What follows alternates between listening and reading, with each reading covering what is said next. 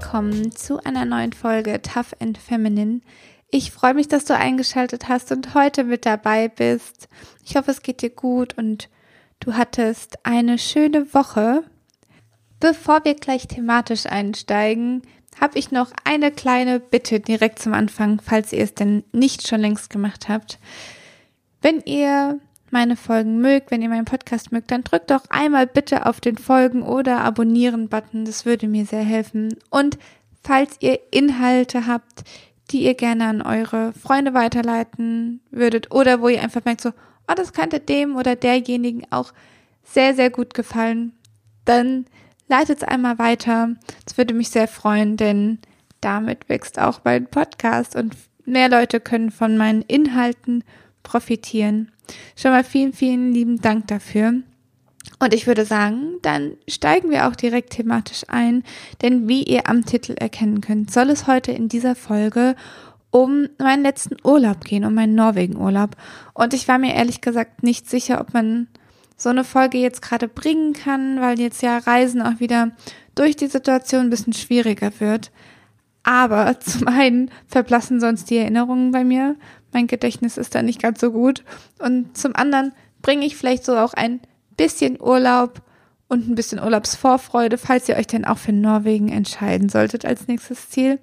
Vielleicht bringe ich das nochmal mit zu euch ins Wohnzimmer oder wo ihr auch immer diesen Podcast hört. Für mich war der Urlaub was ganz Besonderes. Es war für mich ein erstes Mal, wenn man es so will.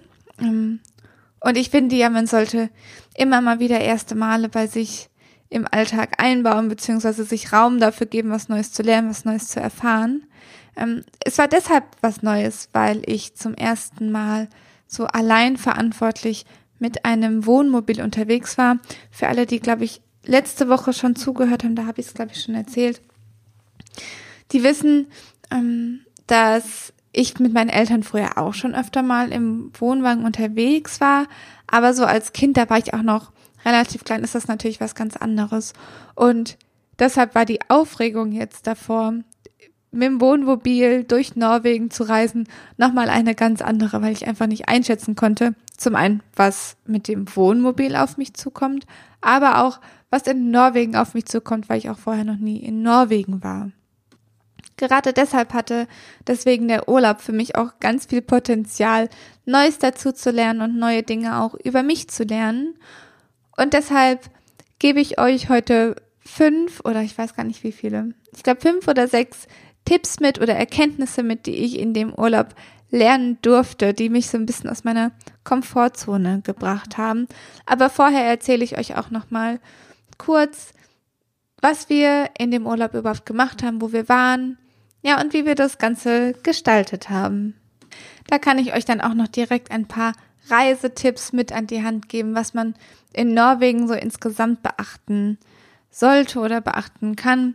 Ähm, wir hatten uns ein Wohnmobil direkt in Norwegen gebucht. Also wir sind nach Norwegen geflogen und haben uns dann dort vor Ort ein Wohnmobil gebucht. Man hätte aber auch theoretisch mit dem Auto hochfahren können oder mit dem Wohnmobil, Camper, was auch immer ihr auswählt, hättet ihr auch direkt hochfahren können. Das Problem bei uns war nur zum einen, von Frankfurt ist es dann doch ganz schön weit, ganz hoch zu fahren. Und für uns war es zeitlich einfach schwierig, da noch mehr unterzubekommen, weil, ja, wir beide nicht ganz so viel Urlaub nehmen konnten und auch nicht wollten, um ehrlich zu sein. Also war für uns es einfach am bequemsten, das Wohnmobil direkt vor Ort zu buchen. Und ja, ganz ehrlich, das war auch super easy, das dort zu machen. Ich hatte direkt am Anreisetag einen riesen Fail, weil ich morgens auf meinen Perso geschaut habe und mein Perso abgelaufen war. Dann habe ich auf meinen Reisepass geguckt und habe mich daran erinnert, dass ich die beide damals zum gleichen Zeitpunkt habe neu machen lassen. Das heißt, alle meine Ausweisdokumente waren abgelaufen. Es war halt schon mal der Urlaubstag, der erste mit ein bisschen Herzrasen angefangen. Am Ende hat es aber ehrlicherweise niemanden interessiert. Wir haben dann eingecheckt, da hat es schon niemand festgestellt. Und ich habe mir dann trotzdem nochmal so ein, ähm, wie nennt man das, so ein Ausweisdokument, so ein Ersatzperso, ich weiß nicht, wie, man es genau nennt, bei der Bundespolizei am Flughafen geholt. Ich habe es aber ehrlicherweise kein einziges Mal gebraucht. Weder beim Hinflug noch beim Rückflug oder beim Zwischenflug sogar auch nicht. Also das wäre jetzt gar nicht das Problem gewesen. Dann sind wir nach Oslo geflogen und in Oslo bekomme ich dann eine SMS von dem Wohnmobilanbieter, der sagt, ja, wir schließen in einer halben Stunde und wenn ihr nicht in einer halben Stunde da seid, ja, dann kriegt ihr halt kein Wohnmobil, ne? Dann müsst ihr heute im Hotel schlafen. Und ich hatte das einfach gar nicht auf dem Schirm, dass die nur bis halb vier, vier geöffnet haben. Das heißt, wir hatten dann noch richtig, richtig Glück, weil unsere Koffer mit als erstes auf das Band ge geworfen wurden und wir ein Taxi dann schnell gefunden haben und dann wirklich fünf Minuten vor vier da waren, das Wohnmobil noch abgeholt haben, aber eben dann auch keine Einweisung mehr bekommen haben, was man bei dem Gerät denn alles beachten muss. Also es war wirklich mal wieder so Verpeiltheit und Pech und Pannen at its best, um ehrlich zu sein, so der Einstieg allein schon. Naja, und dann sind wir an dem Tag noch zwei Stunden gefahren Richtung Trondheim. Aber da ist auch schon der nächste Tipp, beziehungsweise das, was ich vorher überhaupt nicht wusste. Ihr müsst verdammt viel Zeit einplanen, um in Norwegen von A nach B zu kommen, weil das Autobahnnetz, also es ist gut ausgebaut, aber es gibt eben viele Strecken auch noch drumherum, ähm, auf denen ihr nur 80 kmh fahren könnt oder mit, mit dem Wohnmobil dann eben auch manchmal nur 60 kmh. Und entsprechend länger braucht ihr eben auch von A nach B. Das heißt, wenn ich in Deutschland daran denke, ach, 180 Kilometer, naja gut, das fahre ich in, sag ich mal, zwei Stunden, fahr, bin ich das gefahren, auch wenn ich jetzt nicht schnell rase. Ja, Pustekuchen. Denn in Norwegen braucht man dafür schnell auch mal drei Stunden und ist dann eine ganze Weile unterwegs. Und das hatte ich ehrlicherweise am Anfang einfach unterschätzt. Und wir sind dann in die Nähe von dem Rodane Nationalpark gefahren. Das wird bestimmt anders ausgesprochen. Auf der Karte lese ich es in deutscher Weise Rodane. und haben dann da in der Nähe schon unseren ersten Stopp gehabt. Und da kann ich euch die App, die mir empfohlen wurde, im Park for, for Night empfehlen. Da findet ihr nämlich in Norwegen ganz viele Stellplätze, die kostenlos sind, wo ihr einfach mitten in der Natur euch mit eurem Wohnmobil hinstellen könnt und sozusagen die Natur voll genießen könnt. Das war wirklich wunder wunderschön. In der ersten Nacht haben wir dann verpeilt, dass wir eine Heizung haben. Also bei meinem Wohnwagen meiner Eltern früher war es so, dass eben so eine Heizung mitten im Wohnwagen war, die dann den ganzen Wohnwagen beheizt hat dass seitdem natürlich die, ja, Wohnmobile seitdem viel moderner ausgestattet sind, habe ich vergessen. Denn ich dachte dann, naja gut, vielleicht ist es hier ja auch einfach alles so gut gedämmt, dass man in der Nacht nicht friert. Dem war leider nicht so. Die Nacht, erste Nacht war sehr kalt und äh, verbesserungsfähig. Naja, und dann habe ich aber am nächsten Tag entdeckt, dass wir so ein, ja, wie so ein Dashboard haben, wo man die Temperatur im Wohnwagen, äh, Wohnmobil einstellen kann. Das heißt, die nächsten Nächte danach waren dann sehr kuschelig warm, aber die erste Nacht ein bisschen holprig. Naja, und dann sind wir nach Rodane gefahren und haben da eine Tageswanderung gemacht, mitten in der Natur und sind danach weiter Richtung Trondheim gefahren, aber wir waren nicht in Trondheim, sondern sind dann im Prinzip von Trondheim wieder zurück die, die Fjorde entlang gefahren. Ich musste mir auch gerade noch mal kurz raussuchen, wo wir überhaupt alles waren, denn da hat sich schon einiges an Stationen angesammelt. Und unser erster Stopp war dann an den Romsdalsfjorden. Da haben wir auch direkt am Fjord übernachtet und sind am nächsten Tag die Rampenstrecken hochgewandert. Kann ich auf jeden Fall, falls ihr mal dort seid, empfehlen. Da gibt's nämlich eine wunderschöne Aussichtsplattform. Danach sind wir dann Richtung Untredal gefahren und ich bin gerade am überlegen. Da haben wir aber, glaube ich, nur übernachtet und haben dann die nächste Strecke auf uns genommen Richtung Bergen. Ganz ehrlich, Bergen hätten wir uns absolut sparen können. Ich fand es jetzt, es war zu dieser Jahreszeit noch sehr schön, aber wenn man irgendwie so in diesem Naturflow, sag ich mal, drinne ist, dann reißt ein, ein so, also so ein eine Stadt dann nicht mehr so vom Hocker, auch wenn wir Glück mit dem Wetter hatten. Danach ging es weiter Richtung Trolltunga und ich muss sagen, es wurde mir empfohlen und ich glaube, die Wanderstrecke, die habe ich dann auch noch häufiger von anderen gehört, soll richtig, richtig schön sein. Wir haben es dann letztendlich aber nicht gemacht, weil wir zum einen ja unser Auto, äh, unser Wohnmobil dann hätten unten parken müssen. Das hätte dann schon mal 30 Euro gekostet.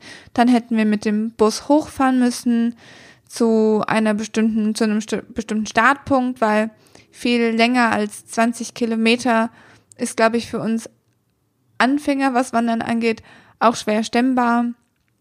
Ja, und dann hätten wir dann nochmal für den Bus zahlen müssen und so weiter und so fort. Und ich habe das zusammengerechnet. Wir wären dann für einen Wandertag bei 130 Euro an Kosten rausgekommen. Und das war es mir dann ehrlicherweise nicht wert, zumal ich auch Angst hatte, die Strecke einfach körperlich nicht zu schaffen, auch wenn ich fit bin. Aber ja, so eine anspruchsvolle Strecke darf man da nicht unterschätzen. Was wir dann stattdessen gemacht haben, ist den Berg oder zu dem Berg Rostnuss sind wir hochgewandert. Und das war auch eine wunderschöne Strecke, die auch schon sehr anspruchsvoll waren. Aber da waren wir eben in sechs Stunden, also drei Stunden hin oder drei bis vier Stunden hin, zwei Stunden zurück, waren wir auch schon wirklich krass erschöpft. Und das hat für uns auf jeden Fall gereicht. Und ja, die Strecke hat es auch ordentlich in sich gehabt. Also wer so ein bisschen die einheimischen, einheimische Strecke wandern will, kann sich gerne auch am Berg Rosnos versuchen. Danach sind wir auf halbe Strecke schon wieder zurück Richtung Oslo gefahren und haben dort an einem Fluss übernachtet, der sehr, sehr schön war. Da waren wir wirklich komplett für uns und haben dann noch zwei Tage in der Region Sandefjord verbracht.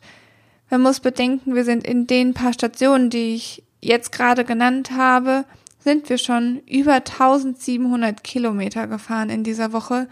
Also in Norwegen könnt ihr locker zwei bis drei Wochen verbringen, wenn ihr wirklich alles schön gelassen erleben möchtet und auch ganz Norwegen sehen möchtet, weil Südnorwegen konnten wir jetzt zum Beispiel gar nicht mehr richtig anschauen, weil die Zeit für uns da einfach nicht gereicht hätte. Ja, und dann, nachdem wir dann da zwei Tage verbracht hatten und auch nicht mehr so viel fahren wollten, ehrlicherweise, mehr entspannt haben, ging es dann noch für eine Nacht nach Oslo oder beziehungsweise eine Nacht, einen Tag nach Oslo. Und dann haben wir dort noch ein bisschen Sightseeing gemacht. Und dann ging es für uns schon ab nach Schweden, denn Schweden war für uns eigentlich schon vorher gebucht gewesen. Ein Viertagestrip in, in Stockholm. Und wir hatten Norwegen dann nur so davor gespannt, weil wir dachten, na, wenn wir schon mal in Skandinavien sind, dann können wir auch direkt ein bisschen mehr machen. Ja, und dann war für uns Norwegen auch schon vorbei. Und ja, jetzt möchte ich euch einfach noch kurz mitgeben, was ich für mich in den, ja, sieben Tagen gelernt habe dort. Die erste Erkenntnis, die ich hatte, und die mag für den einen nicht so neu sein, für den anderen vielleicht schon, man braucht einfach so viel weniger, als man denkt. Jetzt muss man sich überlegen, allein platztechnisch, wie wenig Platz wir da zu zweit hatten, aber auch allgemein, wie, wie glücklich wir da einfach waren, obwohl ja wir im Prinzip viel weniger hatten, als wir jetzt so im Alltag für uns haben. Und die zweite Erkenntnis, die ich hatte, war, dass einem die Natur einfach so viel Kraft zurückgibt. Und das sind vielleicht so zwei Erkenntnisse, die ich gerne kombinieren möchte, weil ich finde, ganz oft mit dem, was man so um sich herum hat, und da spielt jetzt äh, das Themengebiet auch Minimalismus so ein bisschen mit rein, ganz oft überfordert uns auch das, was wir haben. Also je mehr Wohnungen, je mehr Dinge man einfach um sich herum hat, desto mehr muss man sich eben auch um die Dinge kümmern, desto mehr To-Dos hat man am Tag. Ich merke das jetzt allein schon. Wir sind vor einem Jahr aus einer 55 Quadratmeter Wohnung in eine 90 Quadratmeter Wohnung gezogen, weil das für uns einfach zu zweit ein bisschen wenig Platz war. Aber man merkt einfach auch, okay, 90 Quadratmeter sind auch echt viel zu putzen. Jetzt sind vielleicht Leute, die hier gerade zuhören, die ein Familienhaus haben, denken sich so, oh mein Gott, wie gern hätte ich wieder eine 90 Quadratmeter Wohnung. Also nur vom Putzvolumen her. Aber ich meine nur, je mehr man eben um sich herum hat, desto mehr muss man sich kümmern. Und ich habe auch in Zeiten des Lockdowns gemerkt, dass ich eigentlich viel weniger Dinge um mich herum haben möchte. Also wirklich in die Richtung Minimalismus. Und ihr könnt euch nicht vorstellen, wie weit entfernt ich von Minimalismus bin. Aber mh, hm, ich habe viel aussortiert. Ich sortiere jetzt auch immer noch viel aus. Einfach weil ich das Gefühl habe, so viel brauche ich gar nicht und möchte auch gar nicht mehr so viel um mich herum haben. Ich glaube, da muss jeder auch so ein bisschen den richtigen Weg für sich finden. Einen wichtigen Ansatz, den ich im Minimalismus aber schon für mich entdeckt habe, ist so der Punkt, brauche ich das wirklich? Also wenn ich etwas Neues kaufe, brauche ich das wirklich? Und bringt mir das Freude? Für alle, die dafür einen, ja, so ein, eine Affinität haben, vielleicht auch, oh, jetzt kommt gerade der Krankenwagen, Sekunde. Ah, doch nicht. Also, oh, ich weiß gar nicht, ob ihr das überhaupt hört. Ich lasse das jetzt einfach mal drinnen. Also, für alle, die so Aufräum, für Aufräumthemen eine Affinität haben, kann ich die Serie Marie Kondo auf Netflix empfehlen. Denn das hilft einem einfach auch nochmal so ein bisschen Struktur zu finden beim Aufräumen. Und man stellt sich einfach die richtige Frage, bringt mir das Freude oder bringt es mir keine Freude? Und ich finde, allein dann kann man schon mal entscheiden, ob man etwas aussortiert oder nicht. Und aber auch bei allem, was man sich neu kauft, bringt mir das gerade Freude? Aus welchem Grund kaufe ich das? Und werde ich das auch wirklich nutzen? Puh, das war jetzt ganz schön viel zu dem einen Punkt. Und was ich dann gemerkt habe, ist im, im, in Norwegen, wie viel, also als Stadtmensch, wie viel Natur einem eigentlich an Kraft zurückgeben kann und auch die Ruhe, die man damit hat. Also der Krankenwagen jetzt war keine Seltenheit bei mir an der Straße. Ähm, bei mir ist es relativ laut und ich merke einfach, wie kraftzehrend das ist, nicht so diesen Rückzugsort zu haben. Jetzt kann man zwar am Mainufer spazieren gehen oder auch in Parks. Ich fahre jeden Tag durch die Parks mit dem Fahrrad zur Arbeit. Das gibt mir auch schon relativ viele, einfach die Natur um mich herum zu haben. Aber es fehlt schon ein bisschen. Und so, ich finde eine gewisse Naturverbundenheit im Alltag auch einfach wichtig. Und für mich ist es auch das Ziel, sobald ich fürs Wochenende nicht mehr so viel zu tun habe, also mit meiner Masterthesis und allem drum und dran, da auch wieder mehr hin zurückzufinden und ja, mir mehr Natur zu gönnen am Wochenende. Vielleicht hängt das bei mir auch einfach damit zusammen, dass ich in, auf dem Dorf in der Natur aufgewachsen bin und das für mich jahrelang selbstverständlich war. Vielleicht ist es auch so ein Thema vom Älterwerden. Das kann natürlich auch sein. Aber dass ich für mich einfach auch entdeckt habe, ja, dass ich viel, viel mehr Zeit auch wieder in der Natur verbringen möchte und mir das so ein bisschen zurückholen möchte. Die dritte Erkenntnis, die ich hatte, und die geht auch so ein bisschen mit dem Thema Natur einher, ist, wie wertvoll ein natürlicher Schlafrhythmus ist. Das hört sich jetzt vielleicht auch wieder für einige banal an, aber ich bin so im Alltag eher der Typ Nachteule. Das heißt, ich drehe abends nochmal richtig auf und versuche dann so viel zu schaffen, wie es geht noch an dem Tag und jede letzte Sekunde bis zur Schlafenszeit auszunutzen. Also mein Richtwert ist, ja, so gegen 23 Uhr ins Bett zu gehen und optimalerweise dann vor 12 Uhr zu schlafen. Klappt nicht immer, um ehrlich zu sein. Klappt sogar sehr selten, leider. Ja, und ich hatte ja vorhin schon gesagt, dass wir keine Einweisung hatten bei dem Wohnmobil. Das heißt, wir hatten keine, keinen Richtwert, wie lange die Batterie hält. Wir hatten keinen Richtwert, wie lange unser Gas hält. Und das hat manchmal schon ein bisschen, ja, nicht geschlaucht, aber man hatte das halt immer im Hinterkopf, dass man darauf achten muss. Was auch bedeutet hat, dass wir versucht haben, so wenig Strom wie möglich auch zu verbrauchen. Und da die Geräte wie Kühlschrank und so weiter ohnehin schon Strom verbraucht haben, ja, haben wir abends auch nicht mehr sonderlich lang das Licht angelassen, wenn denn dann die Sonne untergegangen ist. Jetzt hatten wir das Glück in Norwegen, war es jetzt schon noch so bis neun, kurz nach neun, war es schon noch hell, also hat man noch kein Licht gebraucht, aber danach dann eben schon. Und für uns hieß das einfach, dass wir uns danach Bett fertig gemacht haben und vielleicht noch so ein bisschen zum Lesen das Licht angehabt haben, aber sonst eben nicht. Und mir hat das einfach so gut getan, weil ich jeden Tag so voller Energie geladen war, dass, also auch dann, ich war immer schon um 6 Uhr wach und wirklich, ich hatte so viel Energie den Tag über. Den gleichen Effekt hatte ich schon mal im Anfang des Jahres, als ich in Australien war. Und erst hatte man natürlich ähm, Jetlag und deswegen ein bisschen verqueren Schlafrhythmus. Aber die Australier sind auch so, dass die Leute, glaube ich, relativ früh schlafen gehen und dann aber auch schon zwischen fünf und sechs aufstehen und dann einfach ihren Tag beginnen. Und genau so haben wir es dann auch gehandhabt, was unserem Jetlag zugute kam. Aber wir haben uns dann eben auch Sport und so weiter direkt morgens ähm, in die frühen, frühen Morgenstunden gelegt, so schon so zwischen sechs und sieben Uhr. Und auch da, dieser frühe Schlafrhythmus hat mir so gut getan. Ich musste echt mal einen Weg finden, das zu etablieren. Und da gibt es ja auch Bücher zu. Ich weiß nicht, ob ihr das Buch kennt, 5 AM Club. Da gibt es ja wirklich Menschen, die jeden Tag um 5 Uhr aufstehen und alles, was sie an dem Tag erledigen möchten, schon vor den Arbeitstag legen und abends dann eben nur noch Zeit für sich haben und sich sozusagen ihre Freizeit, die dann nach der Arbeit stattfindet, komplett frei gestalten können. Und das finde ich so einen interessanten Ansatz. Ich habe es für mich jetzt noch nicht umsetzen können, aber ich kann es euch nur ans Herz legen, euch da einzulesen und auch ja selbst mal auszuprobieren, früher aufzustehen und euren Schlafrhythmus so wieder ein bisschen mehr der Natur anzupassen. Denn ich habe zum Beispiel auch so einen Schlafrhythmus-Wecker, wo auch gemessen wird, wie gut meine Schlafqualität ist.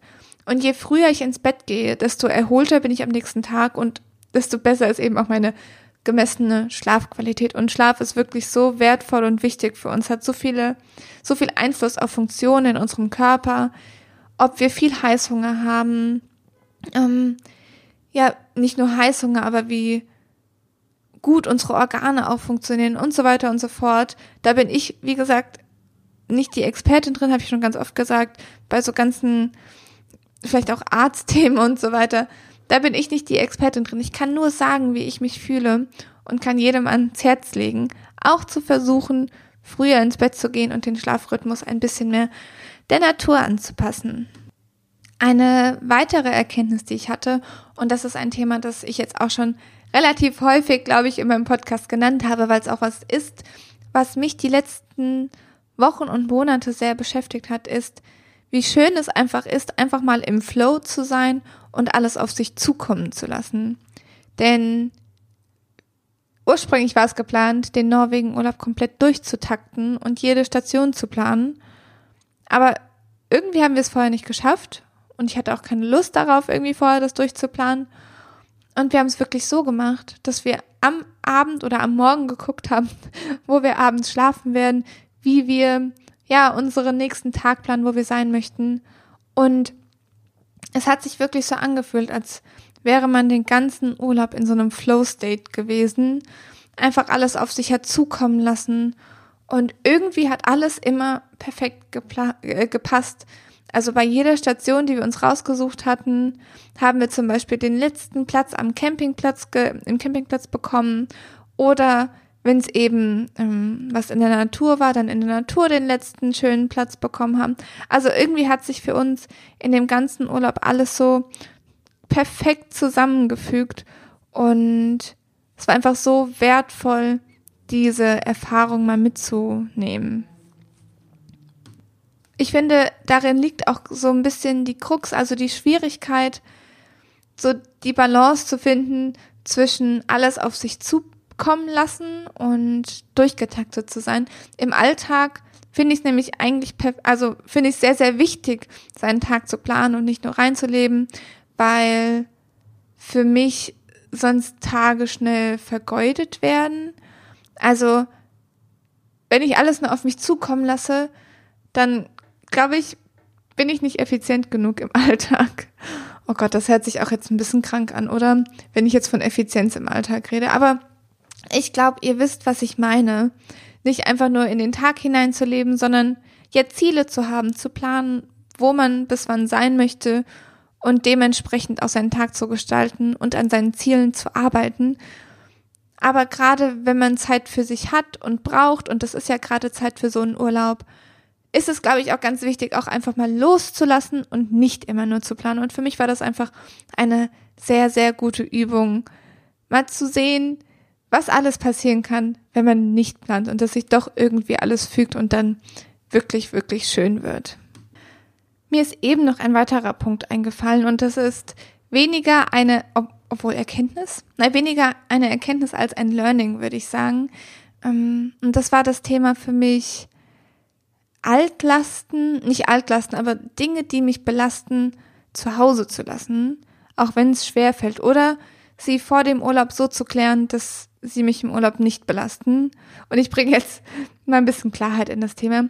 Zum Beispiel in den letzten Urlauben, die ich davor hatte. Ich weiß nicht, ob ihr es kennt, wenn ihr gerade, ihr habt eure Übergabe geschrieben und steigt dann in den Flieger und versucht dann abzuschalten. Und für mich war es die letzten Male relativ einfach abzuschalten. Also klar, man hat noch so zwei, drei Tage gehabt, in denen man noch an die Arbeit gedacht hat.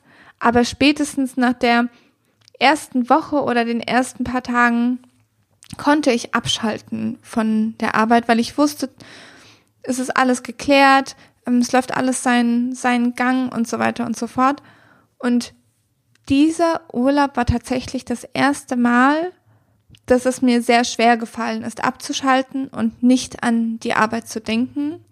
Aber nicht, weil ich gedacht habe, oh mein Gott, alle meine Projekte laufen jetzt den Bach runter, sondern weil ich für mich eine aktuell oder ist schon jetzt vorbei, aber eine sehr schwierige Situation, äh, persönlich schwierige Situation zurückgelassen habe, ohne sie vorher geklärt zu haben.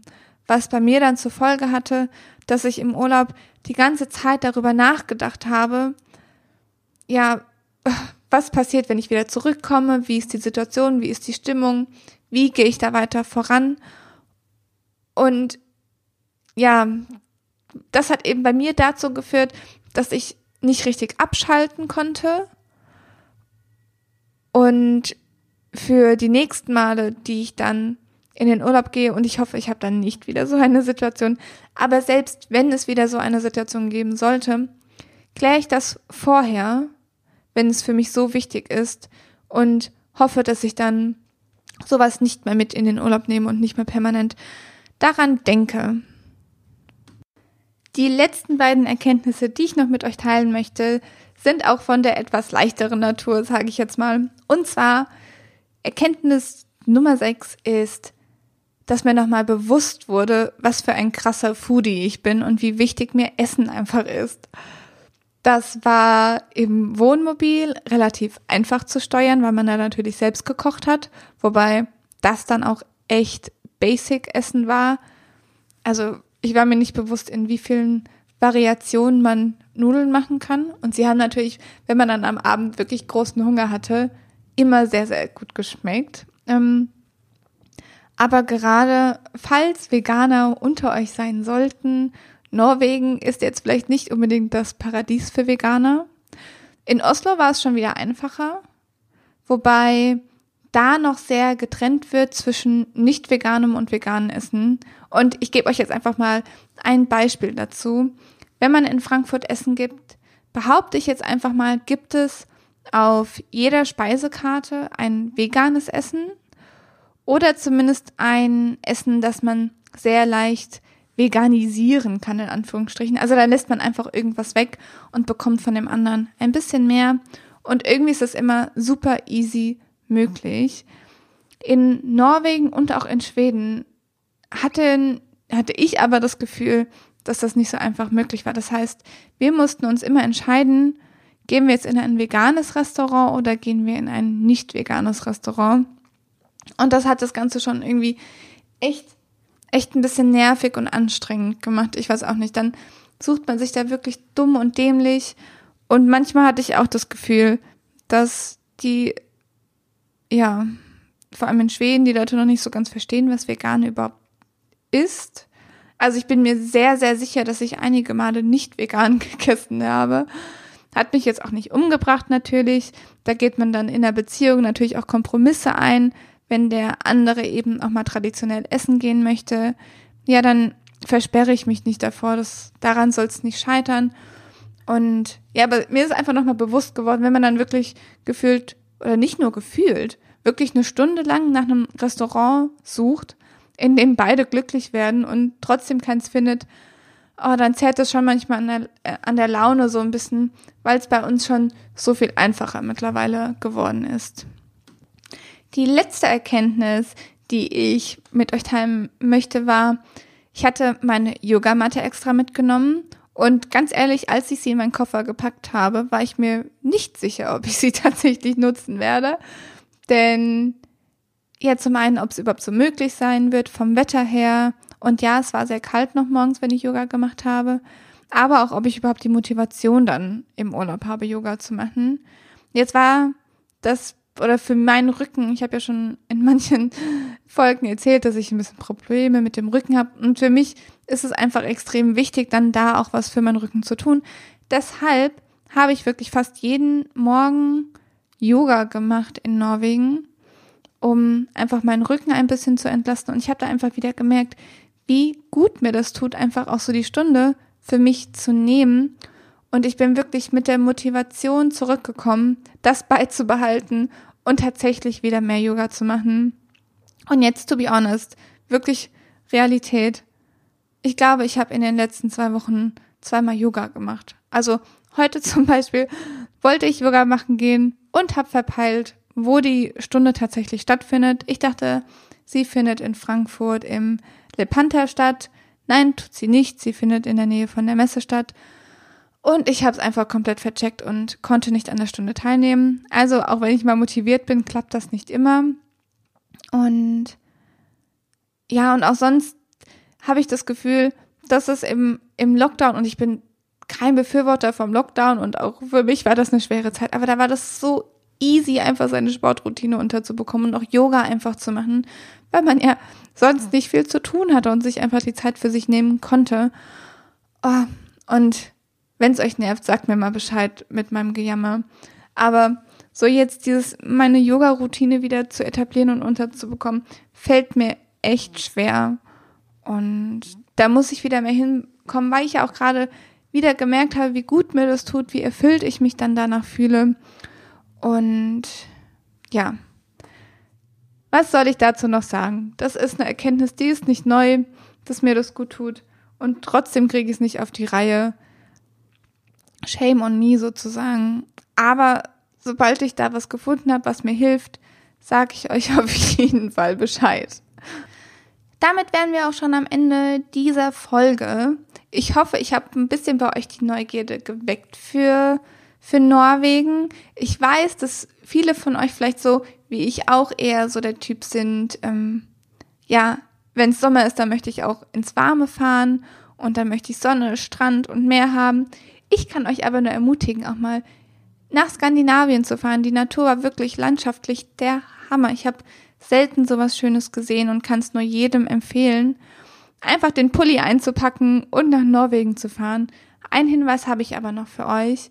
In Norwegen hört die Saison auf, ähm, auf den Campingplätzen häufig ähm, Mitte September oder ich glaube Mitte, Ende September, je nachdem wie die Situation gerade ist. Wir hatten jetzt zum Beispiel teilweise schon das Problem, dass Campingplätze geschlossen waren und wir dann eben uns einen anderen aussuchen mussten. Oder aber einmal hatten wir Glück, da haben wir sozusagen noch die letzte Nacht am Campingplatz abgreifen können.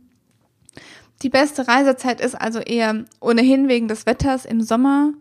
August fanden wir jetzt wunderschön. Wir hatten unfassbar Glück, weil wir in Norwegen eine Woche lang puren Sonnenschein hatten. Ich habe keine Sonnencreme eingepackt, weil ich nicht damit gerechnet hatte und habe bestimmt dreimal Sonnenbrand gehabt. Und ja, ich hoffe auf jeden Fall, ich habe da die Neugierde bei euch geweckt. Ich hoffe, ihr nutzt die Chance, dann auch mal nach Skandinavien zu fahren. Ja, und dann hoffe ich, konntet ihr aus der Folge ein bisschen was mitnehmen. Vielleicht habe ich euch ja dazu angeregt, auch mal was Neues auszuprobieren es muss ja nicht gleich Norwegen sein, es kann ja auch ähm, Italien oder Österreich mit dem Camper sein. Einfach mal so ein bisschen Urlaub in der Natur zu genießen. Ja, und dann hoffe ich, hören wir uns nächste Woche wieder. Gebt mir gerne Feedback auf Instagram unter Vivian-Alessa, was ihr vielleicht auch gerne mal für eine Folge von mir hören möchtet, wie euch die Folge gefallen hat. Ja, und einfach mal so Feedback, wie euch, äh, ja, der Podcast gefällt. Ich würde mich freuen, was von euch zu hören. Ja, und dann hören wir uns nächste Woche wieder. Bis dahin, stay tough and stay feminine. Eure Vivi.